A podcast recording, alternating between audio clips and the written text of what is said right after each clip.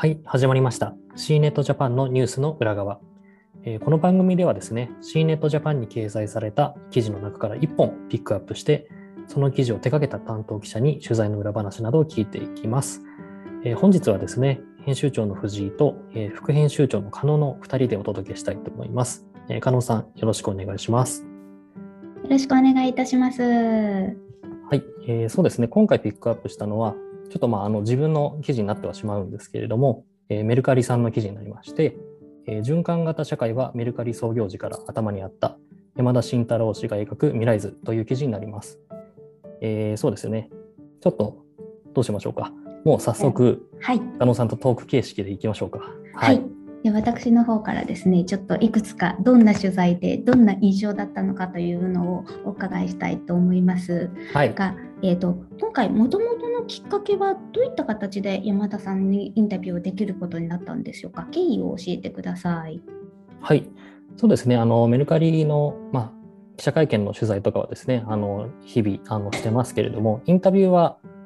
多分2年ぶりぐらいですね、2年ぐらい前にあのがっつりとですね、あの山田さんにインタビューして以来だったんですけど、まあ、その国内外でこう事業が黒字化したりですとか、あとメルカリショップスというあの EC 事業もですね、始めるというタイミングで、割とこう、なんでしょうか、また波に乗ってる、乗りに乗ってるみたいなタイミングで取材えーぜひしませんかという形で広報さんから最初お誘いいただいて、まあ、ぜひじゃあやりましょうという話をしてたんですけど、なんかあの、取材当日の10日ぐらい前ですかね、にあの、ちょっと日経ビジネスの方で、あの、私も結構、えーまあ、お知り合いなんですけど、原さんがですね、あのインタビュー載せていて、まあ、そこで結構同じような内容がもう先に載っちゃったんですよ。で、そこで、ちょっとこれ同じようなテイストで上げても面白くないんで、ちょっとじゃあ切り口変えましょうかみたいなのを、まあ、候補さんと相談してですね、で、いろいろ話し合った結果、まあ、あの彼らが今打ち出している循環型社会とか、まあ、あのいわゆる SDGs みたいな切り口でもう振り切って取材するのが面白いんじゃないかというところで、まあ、内容が決まったという、実はあの経緯があったりします。なかなかあのこの切り口で聞いたことはあまりなかったというか、メルカリさんがこういう事業を手掛けられているっていうのは、私、あまりピンときてなかったんですけれども、かなりがっつりやられてる感じですね。そうですね、もうあのこれからどんどんどんどんやっていくとは思うんですけど、まあ、あのなんだろうな、そうですね、えー梱包材をこうエコなものに変えるみたいなものとかはやってたんですけど、この前の決算からこういよいよこう循環型社会を目指していくというところまで打ち出してですね、やってるというところで言うと、結構本腰で取り組まれてるのかなという気がしてます。で、もともとメルカリ創業時からそういう構想はあったそうなんですけど、やっぱりいきなりスタートアップがそれを言ってもあまり説得力がないというところで、えー今のようなこう、まあ、ある程度社会にもですね、影響力があるタイミングで言うことにしたというのも言ってましたね。今回取材の中でエネルギーに対してもかなりあの積極的に取り組まれているということでしたけど具体的にあのどんな取り組みをやられていたのかとちょっと教えていただいていいですか？はい、えーそうですね。まあ、あの、ここのエネルギーの部分については、本当にこれからというお話をされていて、まあ、その、えー社内のですね、電力調達の見直しというところで再生可能エネルギーに変えるですとか、あとは、まあ、あの、メルカリさんで言うと、例えばその鹿島アントラーズも、えー抱えていたりするので、まあ、そういうところでの発生するエネルギー、まあ、バスとかですね、いろいろありますので、まあ、そういったところを、えーできるところからどんどんこう、まあ、エコなものに変えていくというお話を、えーしていました。あとは、えー梱包材などもですね、あのもうすでにそういうエコなものに変えていたりとかしているんですけれども、おそらくこ今後もどんどん力を入れていくのかなとえー思ってますね。はい。かなりあの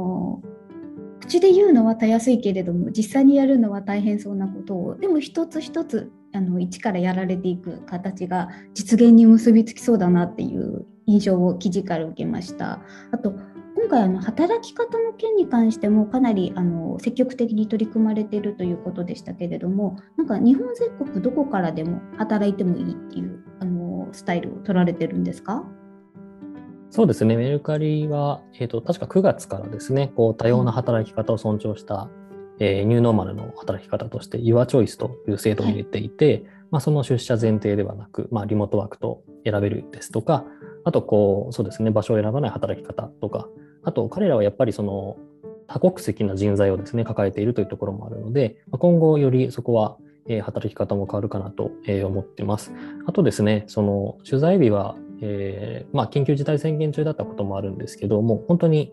えー、ほぼオフィスも電気が消えていて、まああの、うん、本当に人がほぼいないと。で、入り口ももう本当に呼ばないと開かないぐらい人がいなくてですね、えー、そういう状態であの取材をさせてもらって、えー、何でしょうか、まあ、取材の裏話、えー、撮影の裏話みたいなところで言うと、メルカリさんの記事って割とその、パッと開けたエントランスにあるメルカリっていう、ちょっとポールみたいなところの前で、あの撮ることが多いんですけど、ちょっと今回は違うところで撮りたいねということになって、もう少し進んだ場所にこう再利用したものとかでこうできたようなメルカリのロゴがあるんですけど、今回ちょっとそこで撮影をさせてもらうというようなこともありましたね。はい。それがあのお写真のところなんですね。ぜひ、あの写真を皆さんに見ていただきたい。はい。実際あのお会いされてみて山田慎太郎さんどんな印象の方なんでしょうか？そうですね。山田さんすっごく自然体な方というかあの何でしょうか。あれだけの事業を作っていて、まあ、いろんなこう成功とかもされてるんですけどすごく、うん、なんて言うんですかね。話しやすくて、はい、えー、偉そうな感じが全くしないという言い方はあれなんですけど、はい、すごくこう自然体な方であの私も話していてすごく話しやすい方ですね。あ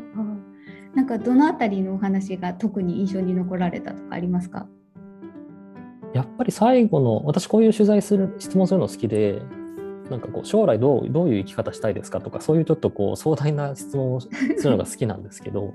ぱり彼もそこは何でしょうかその今持っている、まあ、株をですね今後どういうふうにこう社会に役立てていくかみたいなところもあのすごく考えていてみたいな話もされていてやっぱり海外だと割とそういう財を成した方がこう財団を立ち上げてあの寄付をするとかそういうことって当たり前だと思うんですけど日本だとなかなかあのそういう方多分いらっしゃってもあんまり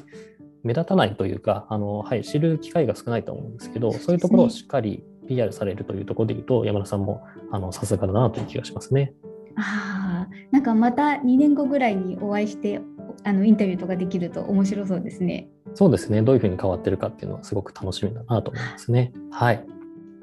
がとうございます。はい、こちらこそありがとうございます。はい、では、はい、えー、今日はまあお時間となりましたので、この辺りにしたいかなと思っております。では、加納さん、今日はありがとうございました。ありがとうございました。はい、さよなら。さよなら。